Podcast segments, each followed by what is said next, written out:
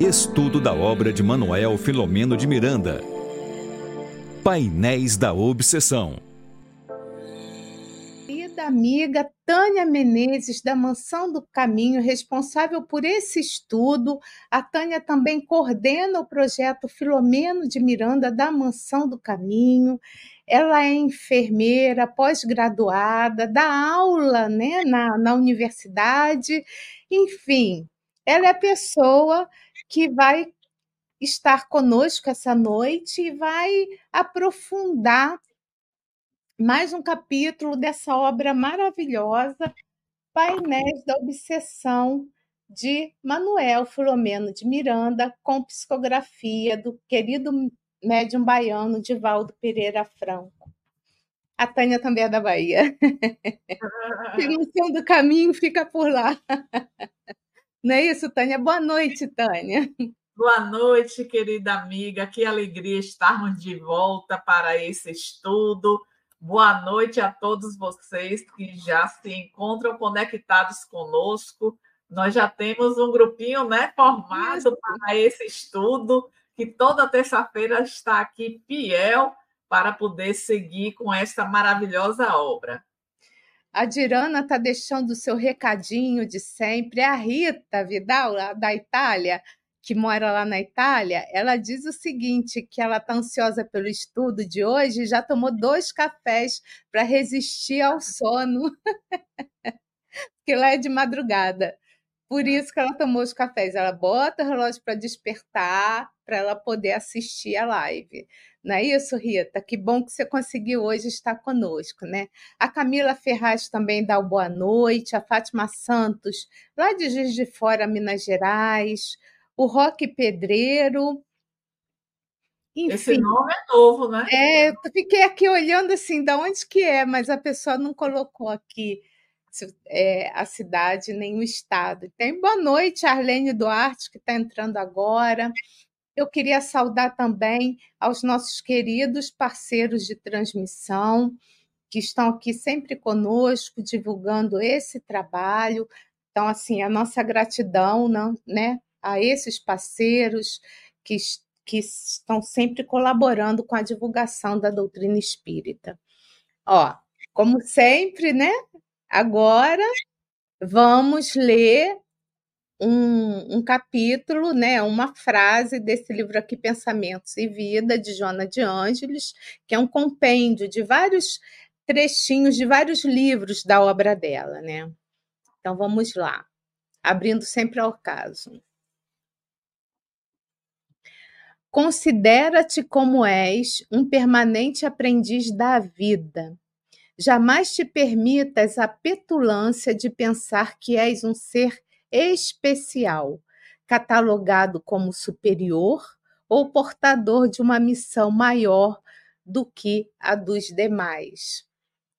Lição de hoje, muito propícia para o estudo da noite de hoje, né?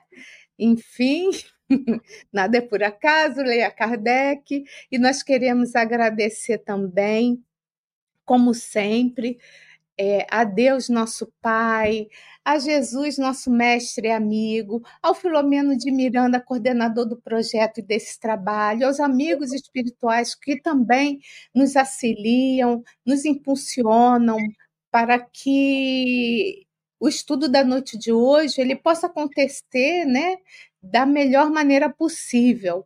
Então nós agradecemos a todos, a todos esses espíritos, agradecendo, acima de tudo, como eu falei anteriormente, a Deus, pedindo força e coragem para continuar nesse mundo ainda que de, no meio de tantas confusões que a gente, de tantos conflitos que a gente está vendo aí no planeta, e que todos possam ser envolvidos num halo de paz e de fraternidade.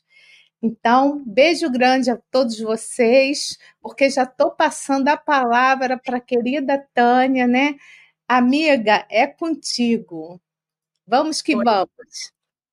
É, eu queria, em primeiro lugar, é, Regina, destacar que hoje é um dia muito especial que a gente celebra o nascimento do querido Manuel Filomeno de Miranda, ele nasceu a 14 de novembro de 1876 na cidade de Conde, quer dizer, é, é, é município de Conde, na Bahia. Então, Filomeno é baiano. Vamos puxar a sardinha para a brasa para minha sardinha, né? Baiano, estudo da obra de Filomeno, Tânia da Bahia, né? Então, assim. Tânia, a... e o rock que a gente não sabia, né? Que ele entrou pela primeira vez, ele está dizendo que é da Bahia também, ó. Itapuã. Ah, Itapuã, Itapuã é um bairro é, Itapuã é um bairro daqui de Salvador, Bahia, né? Então, é, nós queríamos é, saudar o nosso querido Filomeno por esta data assim, tão especial para nós e é, que ele receba, como ele recebe sempre, mas hoje especialmente por esta celebração de vida que no mundo espiritual a vida prossegue e também tem outro tipo de celebração.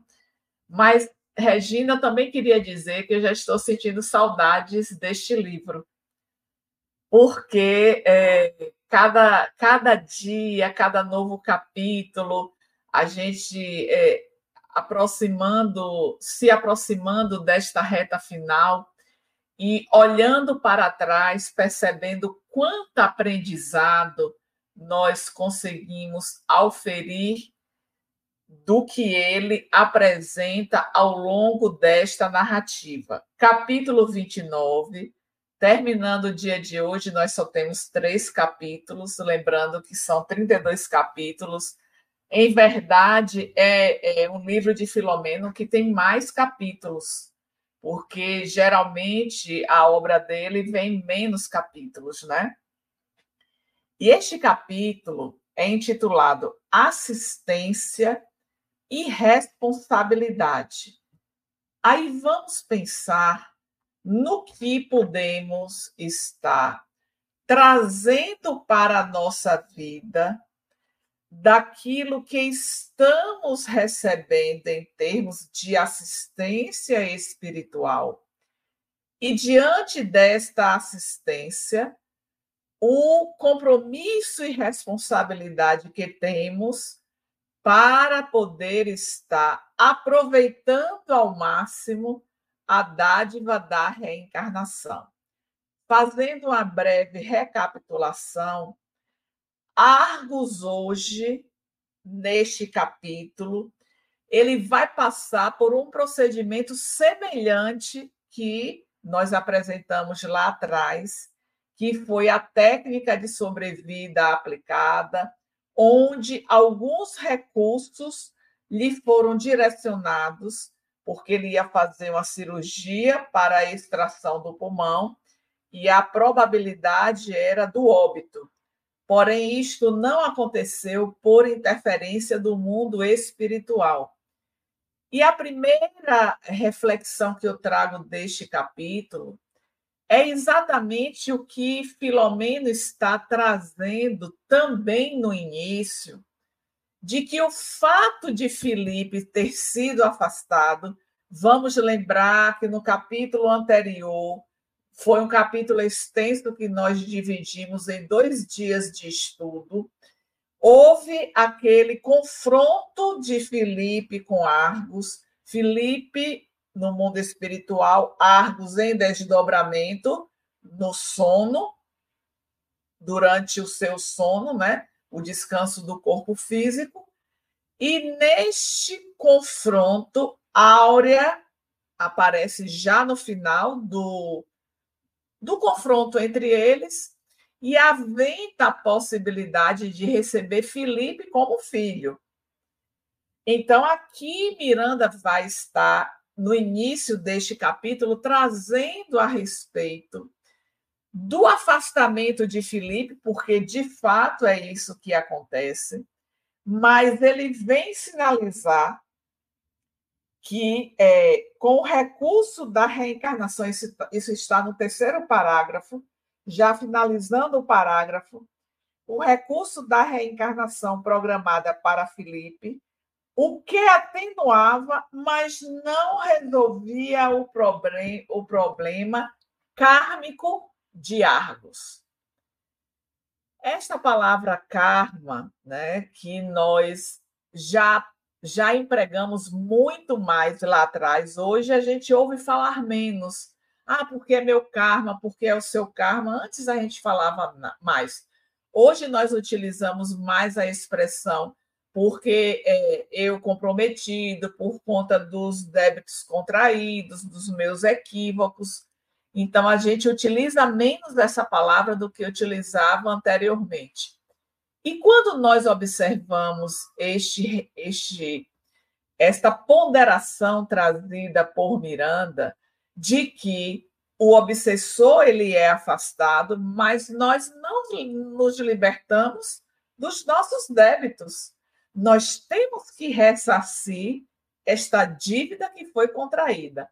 O fato de Felipe ter sido afastado, é claro que no decorrer deste capítulo nós vamos ver quantos benefícios isso traz para a vida de Argos, mas não significa que ele não vai trabalhar para poder é, se libertar da sua vida, da sua é, existência, influência, né?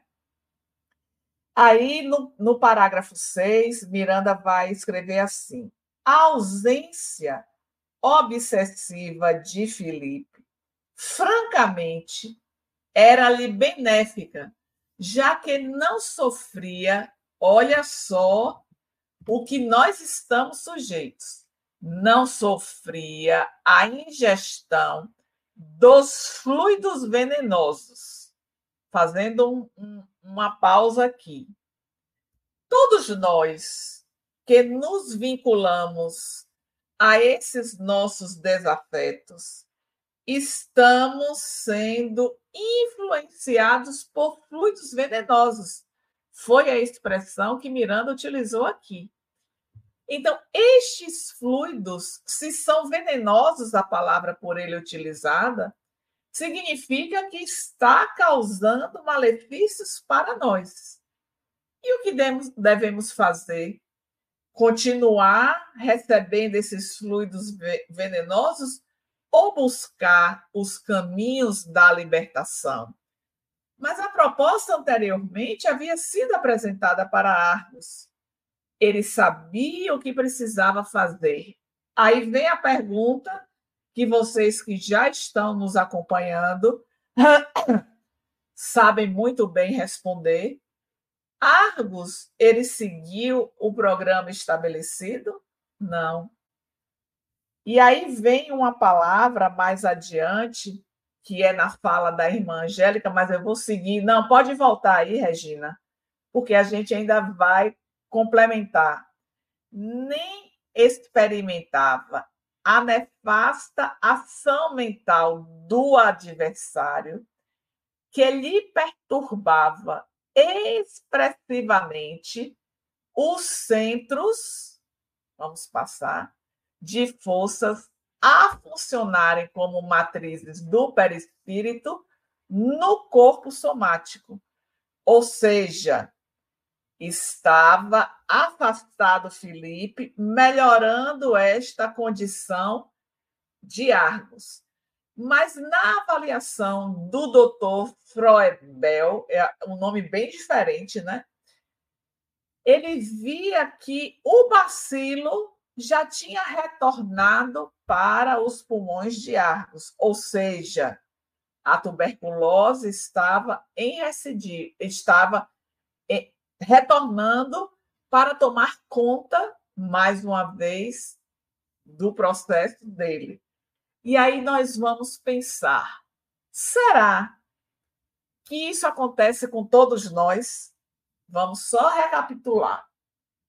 Recebe uma cota de fluido vital para viver por mais cinco anos. Promete que vai seguir as recomendações, porque a consciência ela está lúcida e se recorda deste compromisso que assumiu.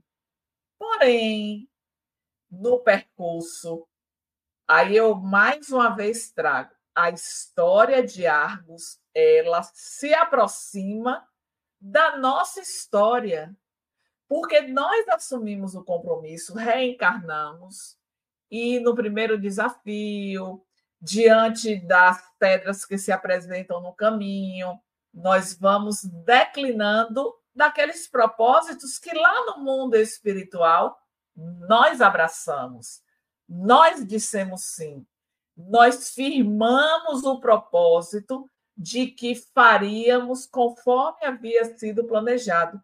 Mas Argos, olha só, não foi qualquer coisa que aconteceu na vida dele. Ele recebeu uma moratória, então deveria honrar esta moratória que ele recebeu. Vai se afastando deste compromisso. O que eu acho, Regina, fantástico nessa história é o mundo espiritual atuando, vendo que ele está caindo novamente, vendo que a doença, os bacilos estão ali e investem. Vamos lá, vamos fazer, vamos aplicar passes, vamos tentar articular para ver se é possível e o que é possível ser feito. Não lhe chamou a atenção isso, não, Regina? Então, Tânia, na verdade, em verdade, quando você estava falando, eu me lembrei do André Luiz, que ele usa o termo incompletista, né, para a pessoa que usa demais os fluidos, o fluido vital, que ela recebe aquela, aquela parcela do fluido vital para ela viver no corpo.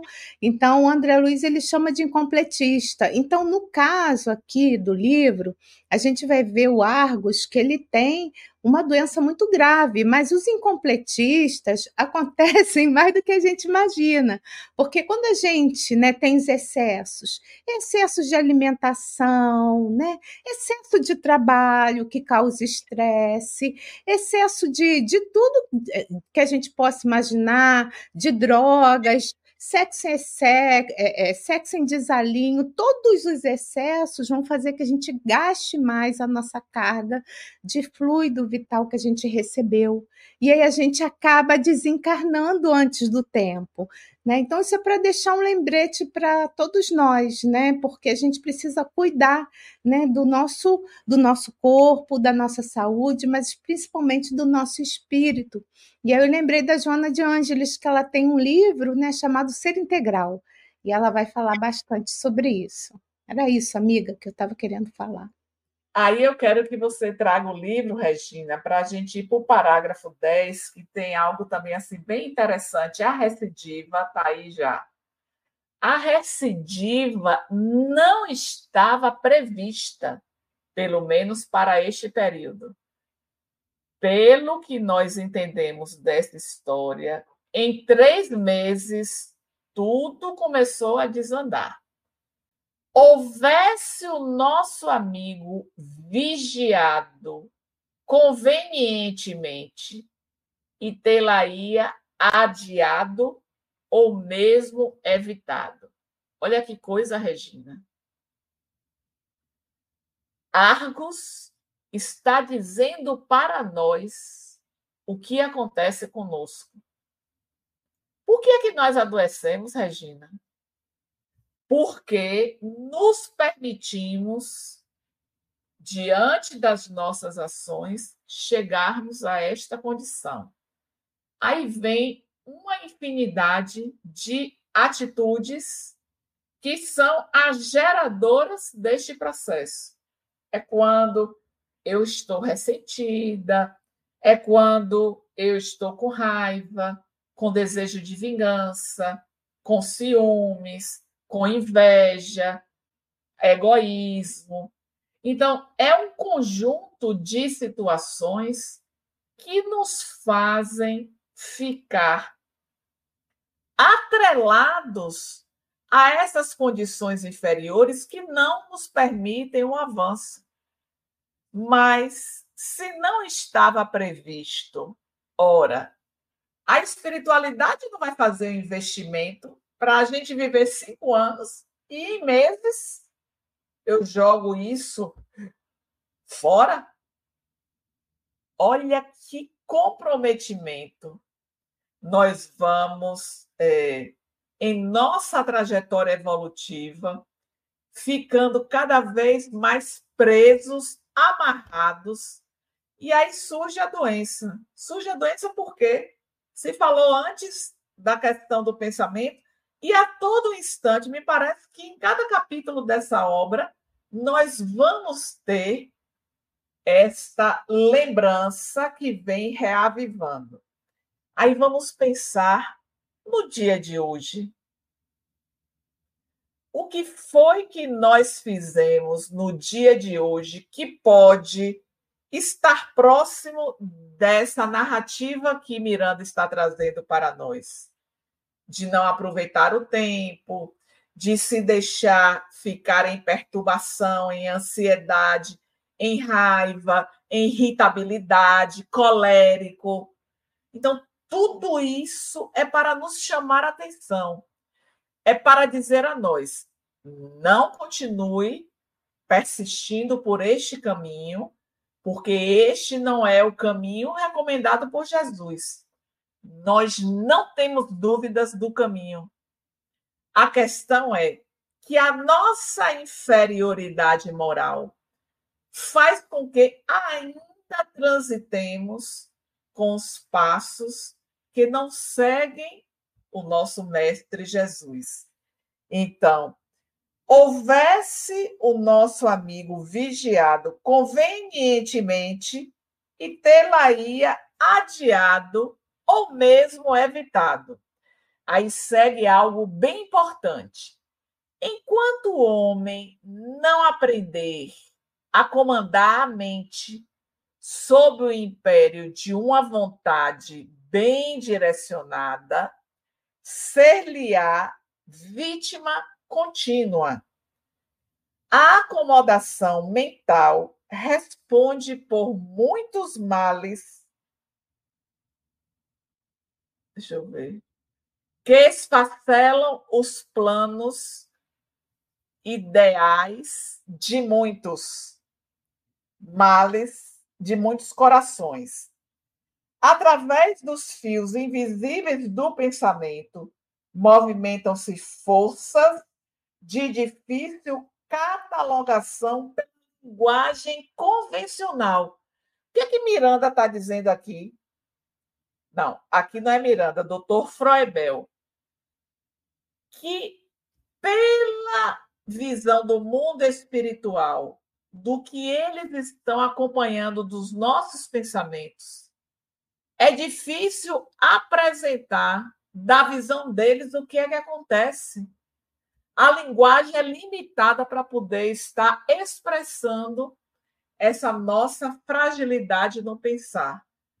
Então, queridos amigos que nos assistem, que nos acompanham nesse estudo, que depois vão estar ouvindo essas reflexões.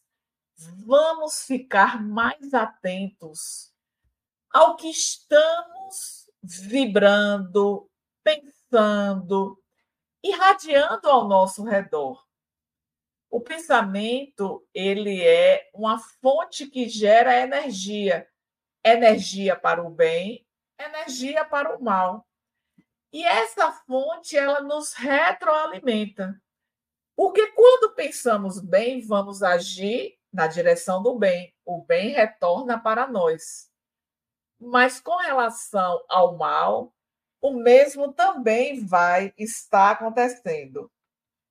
E aí, já no finalzinho deste parágrafo que nós estamos lendo, o doutor Freubel vai dizer: é através delas que se canalizam as vibrações obsessivas que as utilizam ou as fomentam, dando gênese aos estados de desequilíbrio psíquico de início e físico mais tarde. Qual o nosso papel? Cada um vai descobrir em si. Porque esta narrativa, ela tem que nos apresentar caminhos por onde precisamos trilhar. é claro que poderíamos utilizar a palavra devemos trilhar. Mas para não parecer algo impositivo, vamos colocar necessitamos. É uma recomendação, porque temos o livre-arbítrio e vamos escolher aquilo que se coaduna com o nosso desejo e a nossa vontade. O interessante é, deste, deste capítulo, algo que chamou a atenção de Miranda, é que iria se pensar numa possibilidade de nova interferência com relação a essa situação de saúde de Argos. Mas a decisão não seria tomada por quem estava ali, seria consultado o superior para que pudesse ser autorizado uma nova intervenção com relação a Argos. É o que está no parágrafo 11.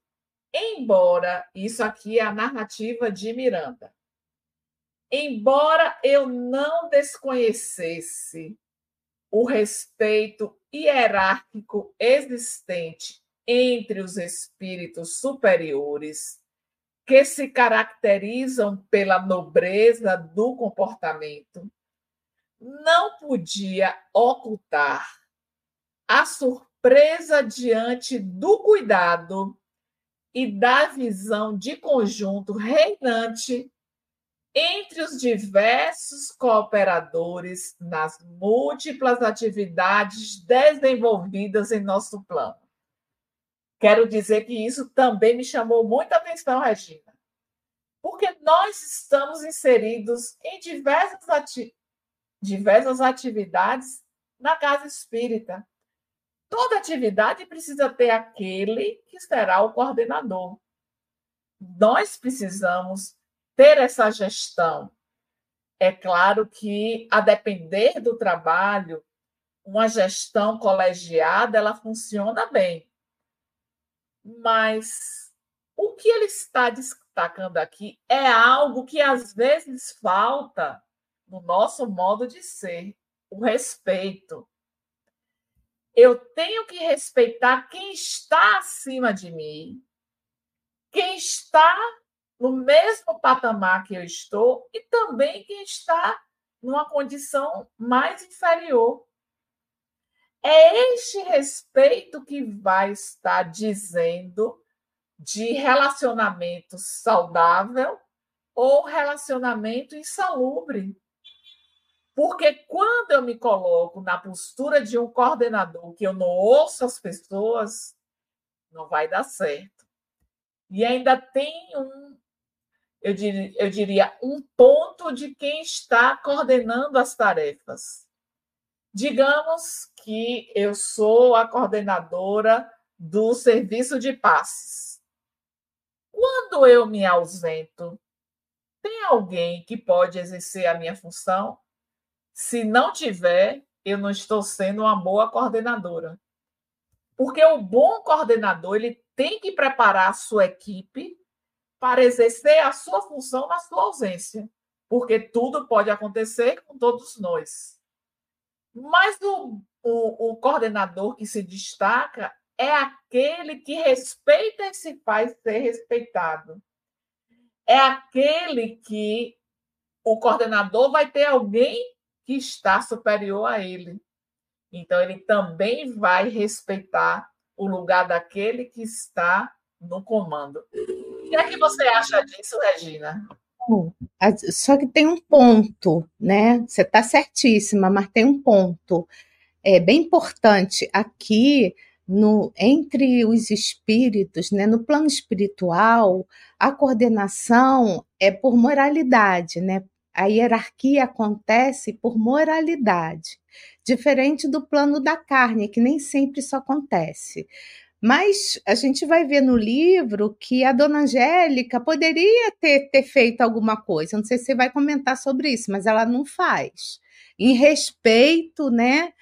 Ao outro, e mesmo no plano da carne, que nem sempre a coordenação é por, por moralidade, né? A gente deve respeitar a tarefa daquele, o papel daquele, daquela pessoa que está exercendo naquele aquele momento, porque senão vir, viraria uma grande confusão, né?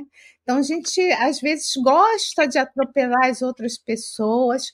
Algumas pessoas se colocam em patamares acima onde as pessoas não, não estão. Então, acima de tudo, as pessoas merecem o nosso respeito e a nossa gratidão por estarem desenvolvendo estas tarefas.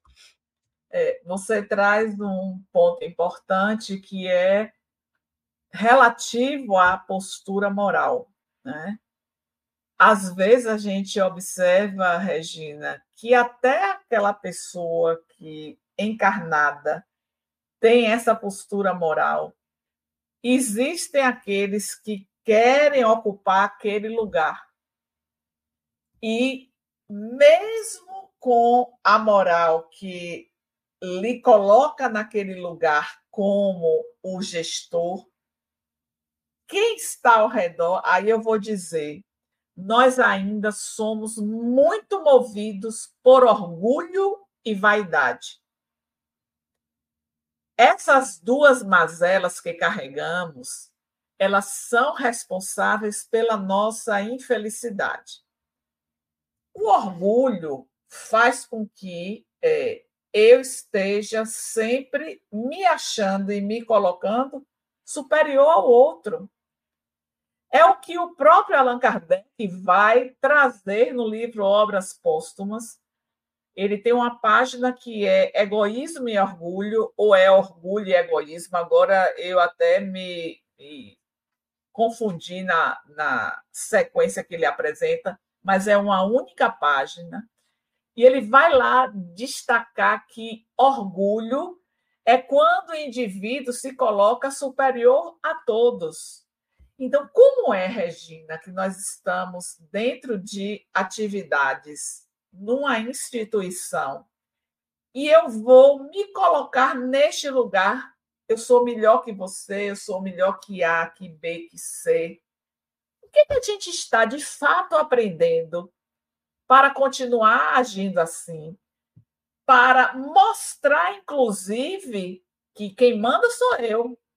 Não nesse termo duro, mas as ações que eu pratico é também para deixar claro que ali o trabalho é meu, quem manda sou eu. Então a gente precisa se trabalhar, porque aquela oportunidade que nos chega, ela precisa ser melhor aproveitada. E aí vem o outro ponto que esse capítulo destaca, que diz respeito à morte. Argos, ele estava sentindo a sua fragilidade orgânica.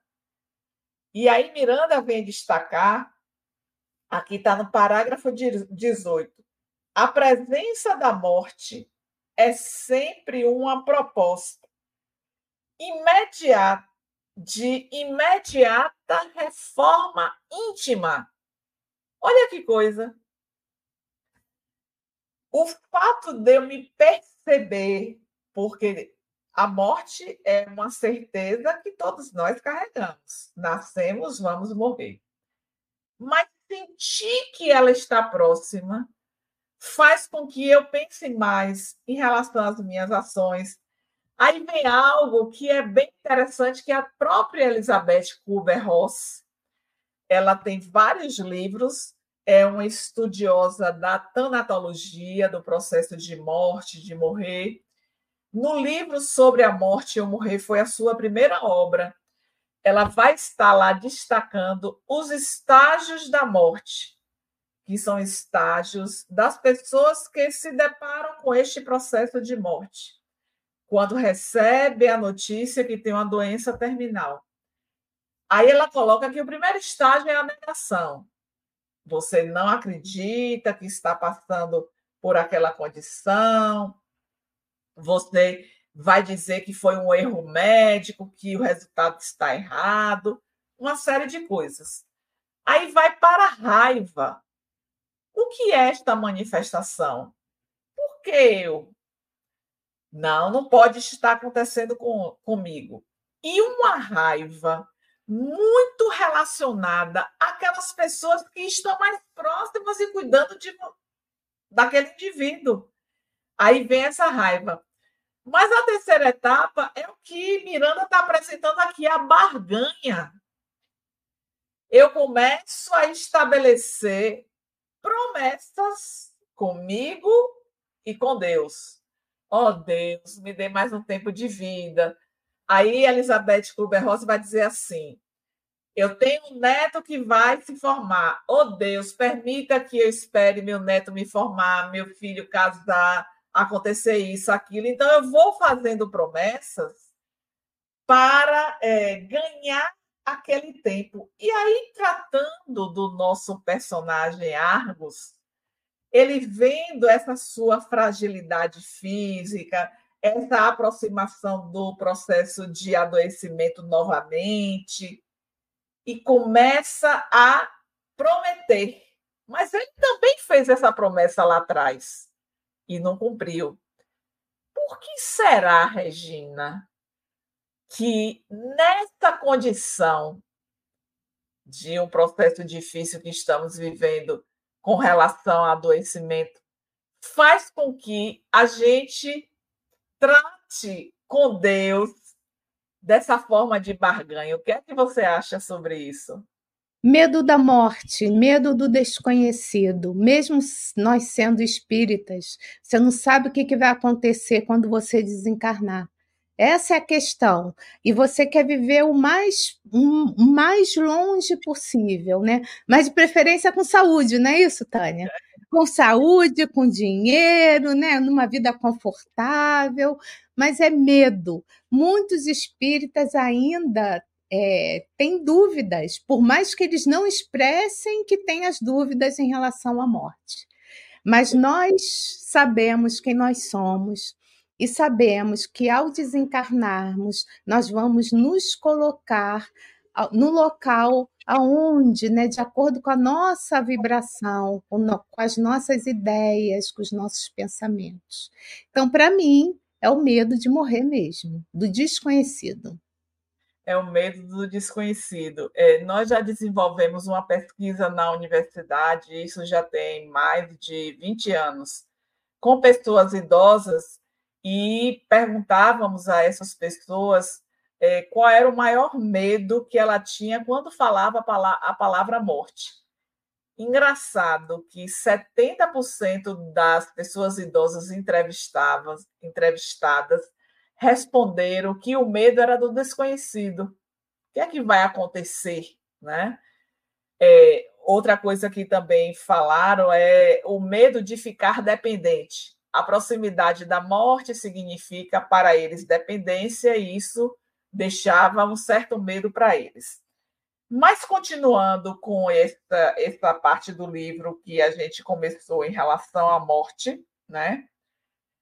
Dando seguimento. Quando o homem presente valoriza a roupagem carnal e a oportunidade que invariavelmente desconsidera, isto é, não se utilizando como de melhor para ele dos seus valores de alto significado para o espírito. Nesses momentos não raram não raro. Aí é que vem a barganha. Fazem promessas, negociam com a divindade em vãs pechinchas. O que é pechincha?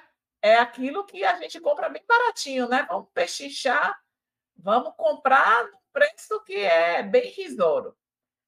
Que denotam, denotam a infância moral em que estagiam irresponsáveis Quantas lições neste capítulo, hein, Regina? Um capítulo curtíssimo e que está abrindo a nossa mente para várias questões, inclusive do que estamos fazendo do nosso dia a dia para essa valorização no que diz respeito a nossa vida, a nossa oportunidade de estarmos aqui, a experiência na jornada evolutiva, tem dias que são dias mais difíceis.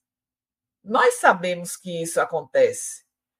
Nós estamos aqui é, tratando de temas que fogem da nossa realidade no que diz respeito que essas informações elas precisam se encontrar dentro de nós. Nós não podemos estar falando aqui como se essa fala estivesse distante de tudo que nós vivemos. Não é assim. Mas nós precisamos pensar no quanto estamos valorizando esta oportunidade de tempo, de vida, de experiência. Já falamos anteriormente e não nos cansamos de dizer. Aproveitemos. A fila lá em cima é enorme. A oportunidade é agora.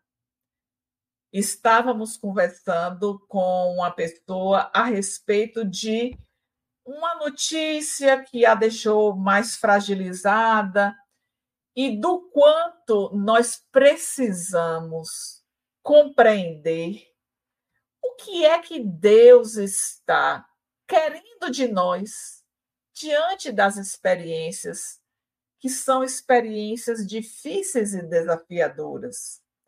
Se elas chegam em nosso caminho, é porque nós já nos encontramos preparados para a ocorrência. E é nessas horas que nós precisamos colocar em prática o nosso aprendizado. Porque de que vale estarmos aqui uma hora durante o estudo, trazendo é, relatos de uma obra magnífica se tudo que nós estamos falando, vamos ouvir, e amanhã, quando acordarmos, vamos continuar sendo as mesmas pessoas. Não é para isso. Não podemos perder a chance de avançar. A hora é agora. Chegou a prova difícil. Vamos encontrar os caminhos para melhor fazer a travessia daquela prova que chega. Porque quando a prova chega, a gente não sabe o tempo daquela prova. Tem umas que passam mais rapidamente, outras são mais duradouras. Mas a nossa mente, ela precisa estar integrada, conectada com a espiritualidade que é a nossa grande fonte de recursos para esta travessia. É a nossa fé inabalável de que nada acontece que não seja pela vontade do nosso Pai. E que a vida nos fazendo o convite hoje, não podemos postergar, porque tem um momento aqui é, que vem falar a respeito da dívida, que aquilo que não estamos saudando hoje, ela vai retornar de forma mais intensa, né? E é, o chamado da irmã Angélica, que aí chega este momento, né?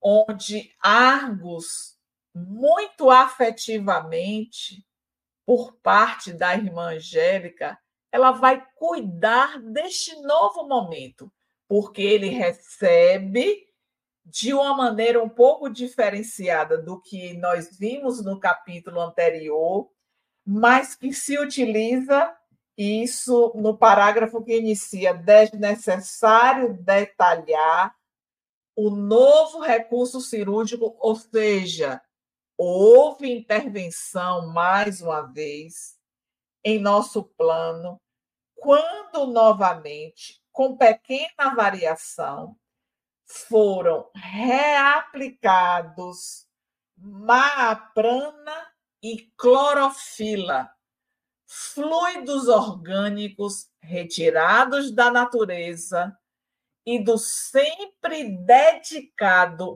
médium Venceslau, que se prontificava a auxiliar o amigo em esvaecimento. Vale a pena estar buscando aprofundar mais a respeito deste conteúdo.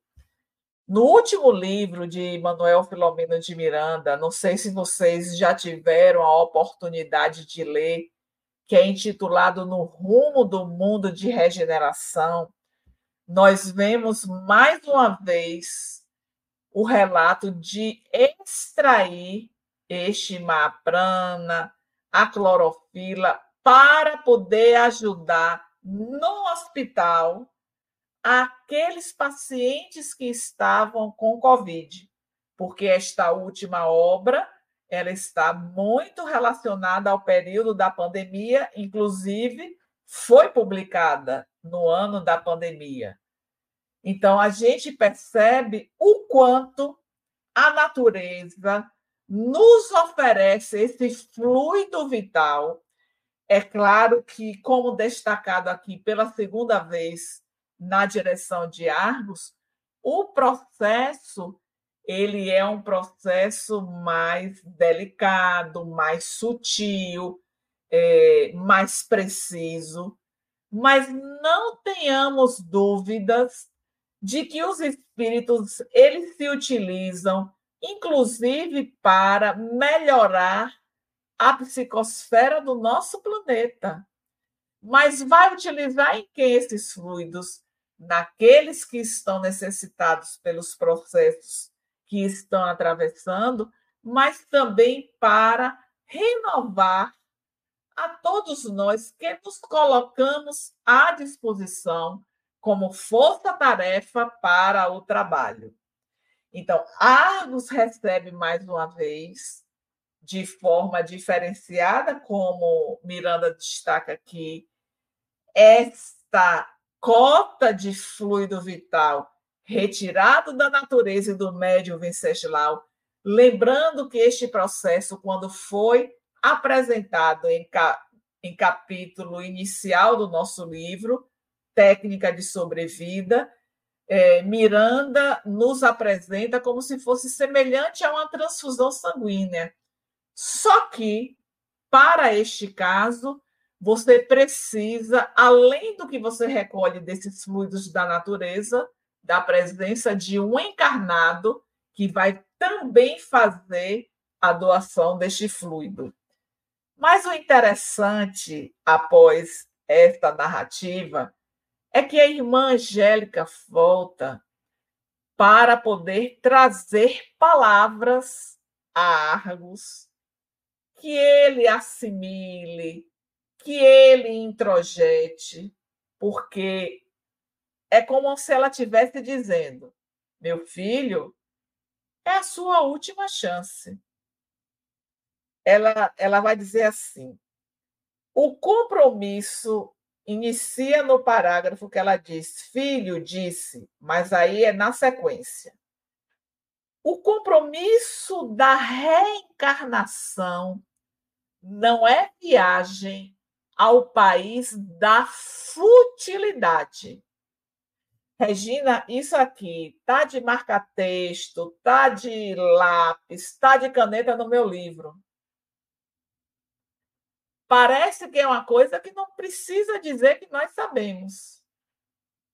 Mas quantas vezes em nossa jornada nós estamos fazendo da reencarnação essa viagem ao país da futilidade. Cada um que pense, que faça essa sua viagem íntima, para poder se descobrir nessa posição e refazer o seu modo de agir. Porque ela vai dizer aqui, especialmente para os que estão muito comprometidos com tarefas interrompidas e têm no passado o caminho juncado de vítimas. E nós, Regina? Quantas vítimas já fizemos em nosso passado? E por que não dizer na atualidade? Porque vítima não é só aquela que morre, não. Morre corpo físico. Nós fazemos vítimas quando matamos o ideal do outro, quando anulamos o que o outro é, quando utilizamos da maledicência. Tudo isso nós estamos, de alguma maneira, levando o indivíduo a se apagar diante da vida por conta das minhas ações. Mas na sequência ela vai dizer uma frase que também é muito significativa. Não é, eu não diria, eu não sei qual é a palavra que a gente pode dizer para além de muito em termos de intensidade. Age no bem, com menos palavras e mais serviço. Isso é muito significativo, gente. Nós falamos tanto e fazemos tão pouco. Talvez, se nós deixássemos como exercício durante esta semana, para se policiar em termos da sua fala. O quanto reclamamos, o quanto nos queixamos, o quanto lamentamos, o quanto falamos mal do outro. Vamos deixar isso mais de lado e fazer mais. Fazer o quê, Tânia? Cada um vai descobrir no seu caminho todos os dias. Não vai faltar oportunidade de fazermos no bem. Agora é preciso não ficar aguardando que chegue. Vai em busca. E o que é este vai em busca? É se colocar à disposição do universo, aberto, a mente que vai perceber: olhe, esta é uma oportunidade, eu não posso perder surgiu aqui, mais adiante, acolá. E aí, quando menos a gente esperar, olha, eu só estou agindo mais e falando menos. É preciso silenciar mais, gente. É preciso, quando falar, utilizar mais o positivismo fazer com que as nossas palavras elas agreguem àquele ambiente onde estamos proferindo as palavras. Se nós nos colocarmos mais atentos a este aspecto em nossa vida, certamente iremos agir mais e falar menos. Amanhã é feriado em nosso país. 15 de novembro, proclamação da República. Então, talvez para a maioria seja um dia de descanso, um dia de lazer. Que tal o desafio deste dia também ser um dia de reflexão íntima? De fazer esta viagem para o nosso interior e verificar o quanto eu posso estar melhorando mais no quesito de falar menos, de ter este olhar mais de julgamento, de crítica, de acusação. Quantas pessoas já ferimos pela nossa fala. Quantos já nos feriram pela fala que eles utilizaram em nossa direção? Então, nós vamos deixar este exercício para amanhã. E vão lembrar da gente, Regina. Olha o exercício aí do nosso livro. Porque temos que partir para a prática. Não é só ficar na teoria, no conhecimento, porque Miranda disse isso, não. Vamos nos colocar à disposição para este exercício. E aí a irmã Angélica vai dizer a Argos que ele vai ficar mais tempo no corpo. Havia a possibilidade dele, mais uma vez, encerrar o seu ciclo. E o que será, Regina, que vai acontecer? Seguindo neste parágrafo que ela diz, ficarás no corpo por mais tempo, ela segue cuidado com as tuas decisões emotivas, sem amadurecimento, nascidas do entusiasmo e refletidos em que te vês, esquecido dos que te ajudam. Mais adiante, ela manda ela escolher bem. Aí eu fiquei pensando, Quantas vezes nós fazemos escolhas equivocadas? É algo também para poder pensar. Porque a vida a todo instante está nos fazendo um convite para tomarmos caminhos, tomarmos decisões. E quais têm sido as nossas escolhas? porque vamos responder pelas escolhas que estamos a fazer na nossa caminhada. Aí ela vai dizer: estaremos contido, contigo. No entanto, é necessário que estejas conosco. De que maneira? É o que nós falamos há pouco tempo. É o que nós vamos pensar, é o que nós vamos vibrar, é o que nós vamos acalentar no nosso íntimo. Porque se hoje, apesar de termos tido um dia muito difícil, e na hora que chegamos em casa buscamos aquietar a nossa mente, certamente que vamos receber a visita dos benfeitores que vão continuar trabalhando para que nós possamos estar mais harmonizados com as experiências que nos chegam. Então, encerra-se este capítulo, Miranda dizendo que desejava continuar é, mais tempo para ter este aprendizado com relação ao caso em, de Argos. Então, é, eu acho que eu finalizo de fato, né? Este capítulo podemos abrir para alguma pergunta, comentário, Regina, você que está acompanhando aí, ou até você também trazer alguma, porque esse período agora eu só fui falando e não me chamei, amiga. Não, você chamou várias vezes. Chamou sim, chamou sim. Não, agora no final. Agora no final só fui falando, falando, falando. Mas tem algumas colocações bem interessantes que eu acho que você pode comentar sim. Então vamos para a nossa vinheta do momento de interação. Momento de interação. Perguntas e respostas.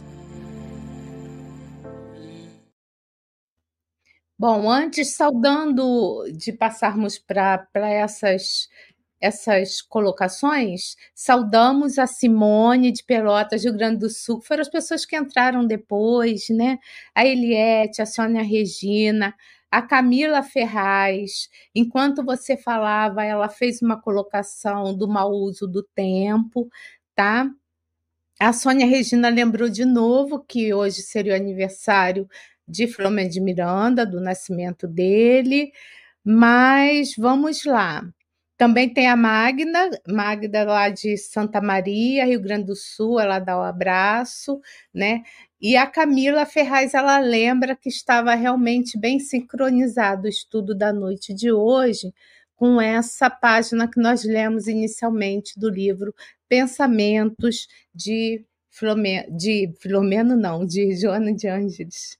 Mas temos aqui uma colocação da Dirana, tá? De uma frase de Emmanuel. Ela fala o seguinte: se a perturbação por ventania gigante ruge à porta, não te entregues aos pensamentos desordenados de que aflições e temores te surgiram à alma. Para e pensa. Então, é, primeira colocação para a gente colocar. Vamos lá. É, essa, essa informação trazida por Emmanuel, a gente poderia seguir e, e, e levar também para as nossas reflexões. Porque, às vezes, é tão aflitivo o que nós estamos vivendo que a gente nem se permite fazer uma pausa para ter mais clareza daquilo que é a situação que estamos vivendo. Somos tomados pela ansiedade e inquietação, que isso é natural. Não podemos aqui dizer que diante da dor está tudo ótimo, eu compreendo a dor, sou resignado. Este é o caminho. Mas diante da dor, nós temos que viver a dor. Ela faz parte do processo.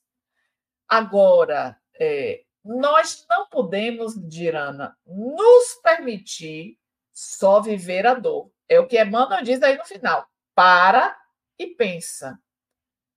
O que é que a gente pode pensar? Que é que esta situação quer mostrar para mim? Como Miranda diz neste capítulo, que a gente, quando está diante da morte, começa a fazer essas promessas, a barganha, porque nós queremos sair daquilo que é a nossa fragilidade. Mas se sabemos que terminado o ciclo do corpo, o espírito não morre, qual é esse temor que nos acompanha? Né? Quando é, a Camila fez o comentário da sintonia do que foi lido com o que traz hoje, eu acho que a primeira frase, Regina, que você trouxe é que é, nós somos aprendizes da vida. Essa é a proposta do nosso estudo, de sermos esses eternos aprendizes, não nos colocarmos também naquela posição de que já sabemos tudo, não? Cada dia é sempre um dia de aprendizado, é sempre um dia de crescimento e precisamos estar aproveitando cada chance que temos para este aprendizado, porque todo aprendizado, a proposta final dele é o nosso crescimento, é o nosso avanço, quando pensamos em termos de espírito. Bom, é, se você me permite uma colocação, de tempos em tempos eu olho o um noticiário, ou na internet, ou na TV, não importa, para ver o que está acontecendo no mundo, no planeta, né? No Brasil e no planeta. E hoje eu resolvi parar para ver o que, como é que estavam as, as duas principais guerras que estão acontecendo no planeta, que é lá no, lá na, na faixa de Gaza e também na, na Ucrânia, né? E aí, São Paulo tá bem quente, viu, Tânia? Você vai rir, né? São Paulo tá bem quente. Eu sou carioca, mas eu tô com mais de cinco anos em São Paulo. Eu já esqueci como é que é o calor do Rio de Janeiro. As mínimas em São Paulo, elas estão altas. Então, como é que geralmente é o clima de São Paulo? É, é, ele, ele é um clima que a gente tem as quatro estações do ano durante o dia. A gente dorme no fresquinho. E a gente não está dormindo no fresquinho, porque a, a mínima está alta. Vocês estão vendo que eu estou bem à vontade aqui, porque está bem quente. Até que deu uma melhorada agora. E aí eu ali, né, meio chateada com calor, eu não consigo fazer meus exercícios direito, porque eu tô com calor, aí senti no noticiário. Aí quando eu comecei a ver a notícia da guerra, as questões das crianças e tal. E eu pensando assim, meu Deus, eu aqui preocupada com calor. né? Chateada com o calor que estava atrapalhando as minhas atividades e, e, e, tanta gente sofrendo do mundo. Aí parei, refleti de novo, essa reflexão que você está sugerindo para gente, e agradeci a Deus porque eu tenho muito, sabe? A gente está num país que não tem guerra, a gente, pelo menos, eu tenho casa, eu tenho alimentação, então a gente às vezes tem tanta coisa e é tão natural a gente ter que a gente não percebe que a gente tem. E aí a gente só se vai dar conta do que a gente tem demais quando a gente vê uma situação mais assim, mais diferente, né, da nossa. Então, queria te falar que eu estava chateada com o calor, já não estou mais, sabe? Botei uma roupa bem fresquinha e tá tudo certo. Então, estamos fazendo live. Eu estou com o ventiladorzinho aqui, ventilador aqui em cima, duas portas da janela aberta, porque está um pouquinho quente, mas a gente esquece que a gente tem muito, né? É, e é, é essa visão, né, Regina, daquilo que nos aflige quando outros estão, digamos, é, agora à noite nas ruas passando frio. Se a gente vai para cidades mais frias, né? Aquele que não tem um teto. Então, você está falando do calor dentro de casa que tem ventilador e que tem janela que vai entrar fresca. E aqueles que não têm. Então, é extrair de cada situação que nós estamos vivendo sempre o melhor. É claro que o, o calor às vezes também atrapalha, mas é o que a gente tem para aquele momento. Vai mudar. Um dia, como você diz, eu, eu fiquei assim a imaginar o que é as quatro estações no mesmo dia. Mas você já falou sobre isso e realmente a gente pensar que há essa variação, né? E que o seu corpo precisa também se adaptar, que não é fácil, né?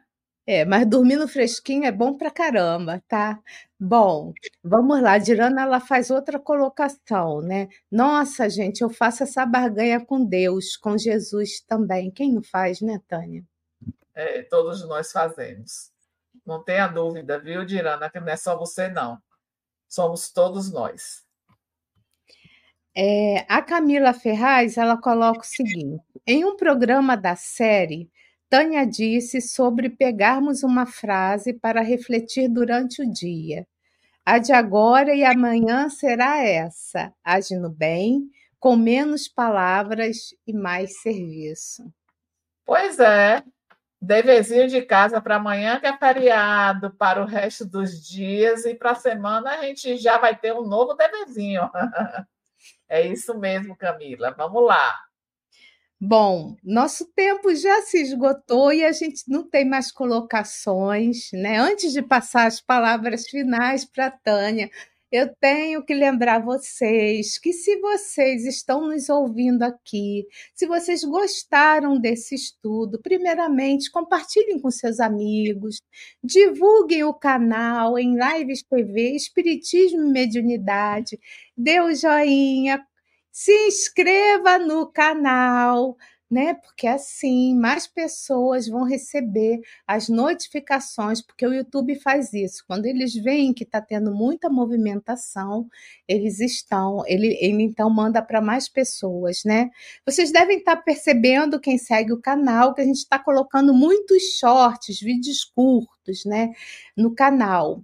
Isso eu vou dizer para vocês que está atraindo jovens para o canal, né, para a doutrina espírita, porque a linguagem do jovem é um pouquinho diferente dos mais velhos. Então, também, se vocês estão gostando desses vídeos curtos, eu vou pedir sim para compartilhar, visualizar, porque mais jovens né, vão estar visualizando, aprendendo aí com a doutrina espírita.